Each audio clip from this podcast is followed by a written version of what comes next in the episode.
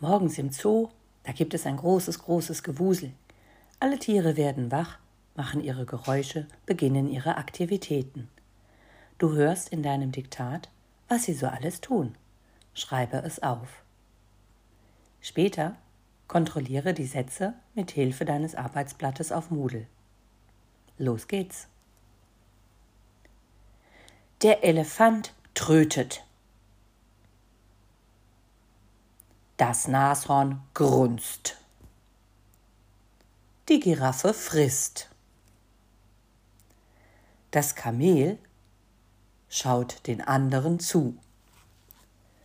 Das Flusspferd nimmt sein erstes Bad. Der Falke beobachtet.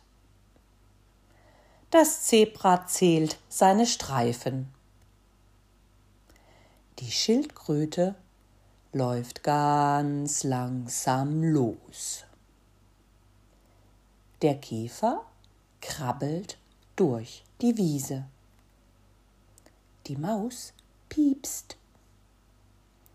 Die Taube fliegt hoch über dem Zoo und der Adler schaut ihr hinterher.